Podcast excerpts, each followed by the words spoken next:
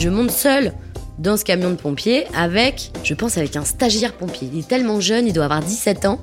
Et il me regarde avec des grands yeux ronds. Et euh, il me demande si ça va. Et je lui dis non, non, ça va pas, ça va pas. Et, et là, je me dis, bah, je vais mourir. Et je lui dis, je vais mourir. Vanessa et Sébastien, deuxième partie, le code rouge.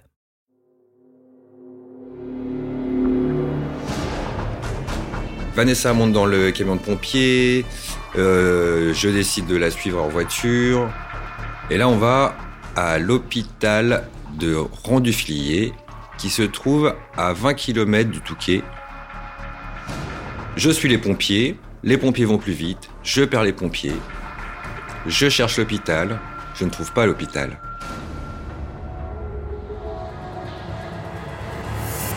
Et donc, en arrivant, ils me font rentrer aux urgences. Et donc, ils me mettent sur le brancard, paf, euh, ils me font rouler. Il y a deux portes battantes qui s'ouvrent. Il y a une dame qui arrive avec une blouse blanche, une blonde avec une coupe au carré, je m'en parle toute ma vie, qui me demande Mais qu'est-ce qui se passe? Et là, euh, je suis assise, je, je, je, veux, je veux me déplacer pour la regarder en fait. Je veux lui dire Bah, ça va pas du tout, euh, j'ai hyper mal au ventre, au secours. Et en fait, là, je bug.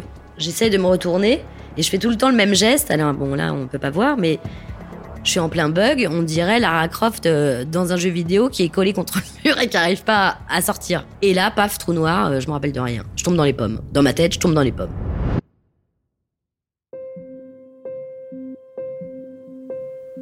Alors, mon prénom, c'est Yosri. La signification, ça veut dire euh, quelqu'un de simple, joyeux. Je suis gynécologue obstétricien et chirurgien gynécologique. Et ce jour-là, effectivement, j'étais de garde, en train de faire le point avec mes sages-femmes et l'équipe du service. Ça avait l'air une garde calme, tranquille. Et tout d'un coup, j'ai reçu euh, un coup de fil euh, du SMUR, c'est le, SAMU, pour me dire on vous ramène euh, une jeune dame dont on n'a pas beaucoup de renseignements.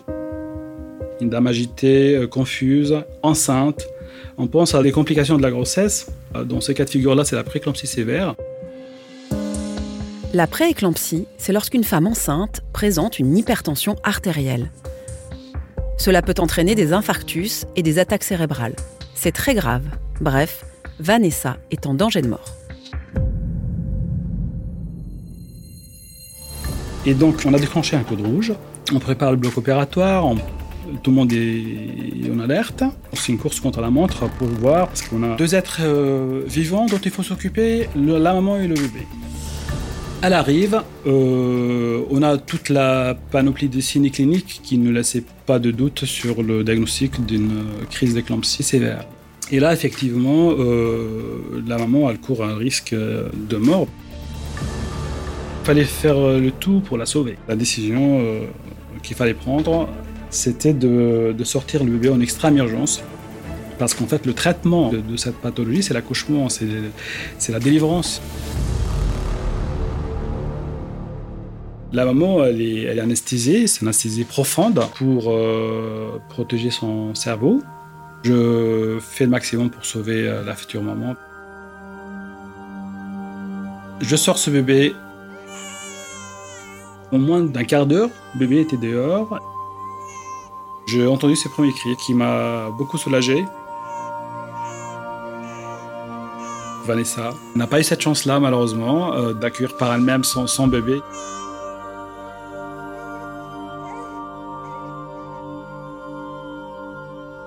Une fois que le bébé est né, ma priorité, c'était la vie de, Vanessa. Euh, donc il fallait euh, aller voir un peu ce qui se passe au niveau du cerveau de Vanessa. Il y avait des signes cliniques, en fait, qui euh, nous ont fait redouter un peu le, le pire. Je finis par arriver à l'hôpital, je me gare, je vais quand même d'un pas un peu, un peu rapide à l'accueil et je demande où est Vanessa. Je rencontre l'infirmière qui m'explique qu'elle est en, train, on est en train de la coucher.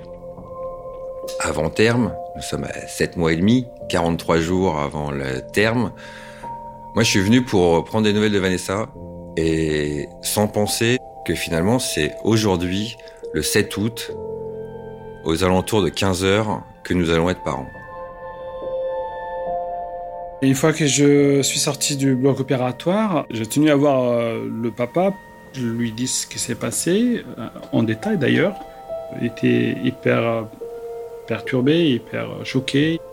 J'essaie de le rassurer par rapport à son bébé, parce que son bébé a été sauvé. Donc j'ai bien insisté que son bébé allait très bien. Et c'est là où le médecin me présente Charlie.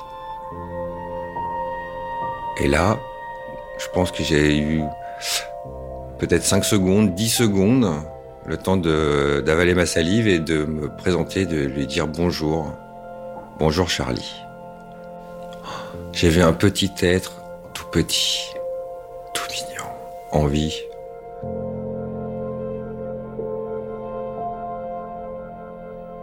Là, Charlie, elle arrivait toute seule, enfin pas toute seule, elle arrivait avec le médecin et les infirmières.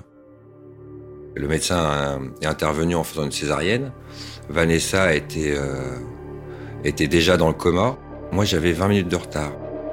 On m'informe ensuite de la santé de Vanessa. Je vais tout de suite euh, expliquer en même temps que, euh, avec ça, il nous reste la maman dont il faut s'occuper sérieusement et que pour l'instant, je ne pourrais pas me prononcer sur son avenir neurologique surtout. C'était une complication hémorragique, donc on peut dire un AVC, qui intéressait plus particulièrement ce qu'on appelle les méninges, parce qu'elle a fait une hémorragie méningée. Vanessa était plongée dans un coma artificiel. Euh, tout ça, c'est quand même une grosse information. Je l'ai enregistré, mais je n'ai pas complètement réalisé l'importance et l'état de santé de Vanessa. Donc après toutes ces nouvelles, le médecin me demande si ça va. Je dis oui, oui, oui, ça va. Je vais aller prendre un peu l'air, je pense, pour me remettre les idées en place. Et en fait, ça va pas du tout. Et j'annonce au médecin que je vais tomber, donc je m'assieds par terre pour tomber de moins haut. À suivre.